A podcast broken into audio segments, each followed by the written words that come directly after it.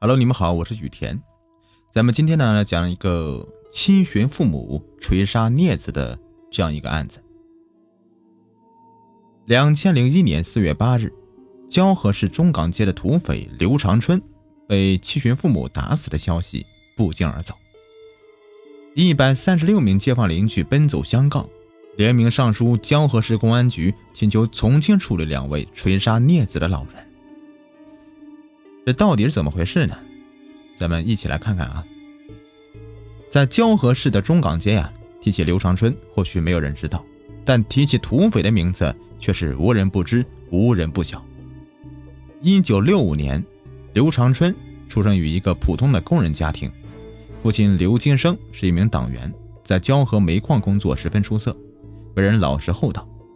母亲刘桂香更是端庄贤惠。勤俭持家的家风在当地传为美谈。或许是受上辈人影响，刘金生最大的愿望就是有个儿子传宗接代，一个女婴呱呱落地。刘金生是怅然若失。从此啊，盼子心切的刘金生就日夜盼望妻子能给他天赐进子。可是啊，这一等就是十一年。但儿子刘长春出生时，他已经是三十五岁的中年人了。在嘴里面怕化了，捧在手里面怕摔了。儿子要太阳，他们不敢给月亮。由于父母的溺爱，刘长春从小就自私狭隘，唯我独尊。稍微长大后，刘长春是到处的是惹是生非，有时闹过分了，刘金生便拳脚相加，幻想用棍棒打出一个孝子来。每当这个时候，刘母总是横拦竖挡，尽力为儿子开脱。有了母亲撑腰，刘长春更是胡作非为，这个底气更加足了。刘长春从小对学习不感兴趣，勉强考上初中，可没念几天呢，就自动退学了，整天和一些个不三不四的人鬼混，没钱了便伸手向父母要。父母没有意识到溺爱会埋下祸根的，家里面就老父一个人上班，经济条件有限，一旦满足不了刘长春的欲望。便激起了他对父母的仇恨，他开始抱怨，甚至辱骂，像“老不死了”这样的话常挂嘴边。刘长春呢，一晃长到十七岁，姐姐早已出嫁了，他在家里面更是飞扬跋扈了，在父母面前更加的强横霸道。一天傍晚，他在外面鬼混一天了，一进家门就嚷嚷着要吃饭。刘母正在灶前摊煎饼，就忙着说。别忙，别忙，我正在做，马上就好了。刘长春二话没说，端起一盆脏水就扣在母亲头上，脏水伴着泪水顺着刘母的脸颊往下流，这就是他娇生惯养的结果。可望着比他还高还壮的儿子，他害怕再有什么事情发生了，只好忍气吞声。但儿子对母亲的忍让不屑一顾，开始变本加厉地虐待母亲。终于有一天。刘母被他打伤，住进了医院里。一天傍晚，刘长春带着一个风尘女子醉醺醺的回到家里。父母见状，气不打一处来。他们怎么也没想到，儿子已经坠落到了如此地步，说什么也不让他们进屋。刘长春见父母不肯，便一顿臭骂，可能觉得骂的不解恨，最后竟拳脚相加，把母亲两根肋骨给踢断了。刘长春仍旧不解气。又操起一把剪子捅进母亲的腹部，撒完气后，刘长春携带那个风尘女子扬长而去。刘父在邻居们的帮助下，将刘母送进医院里。这还是我的儿子吗？这分明就是个土匪呀！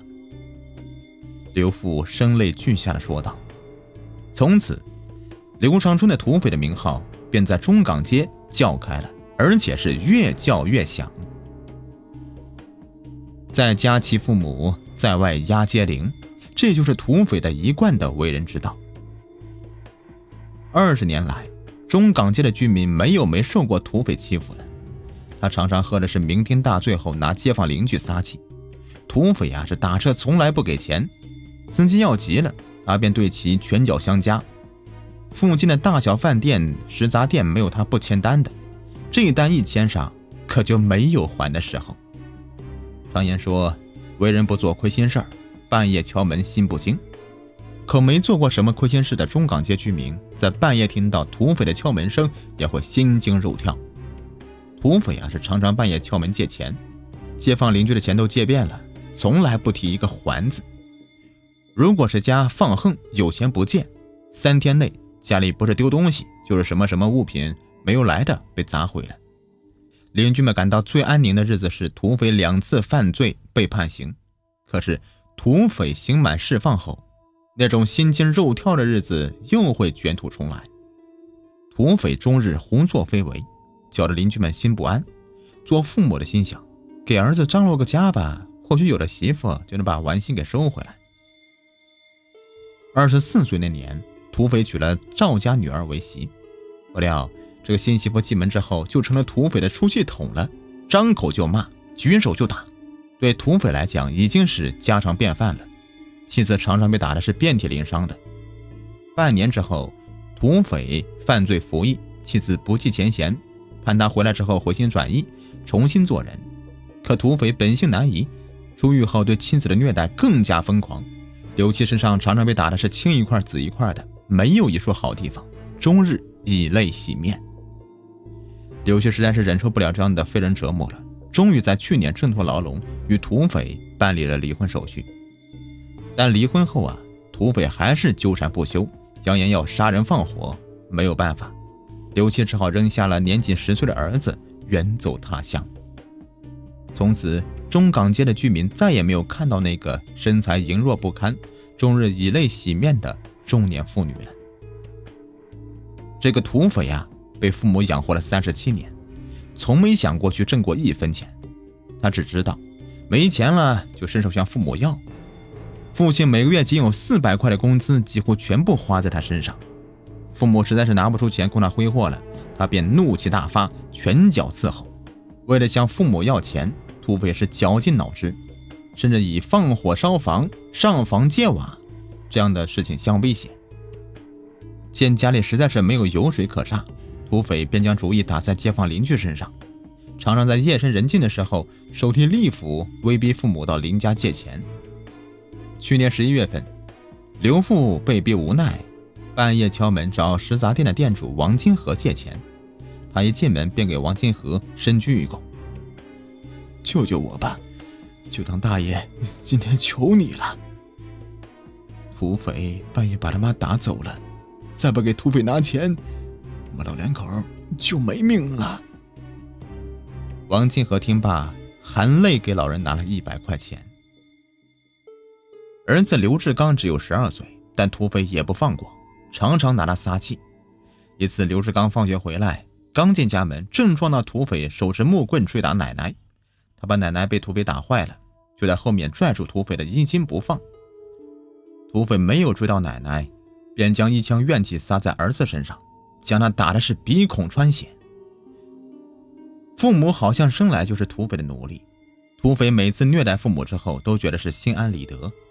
他有一个爱好，就是经常威逼父母给他下跪。有一次呀，八十多岁的傅大娘经过刘家门前，正撞见土匪手持凶器在后面追打母亲，追出十米之后，一拳将母亲打倒在地上，然后便骑上去一顿的暴打。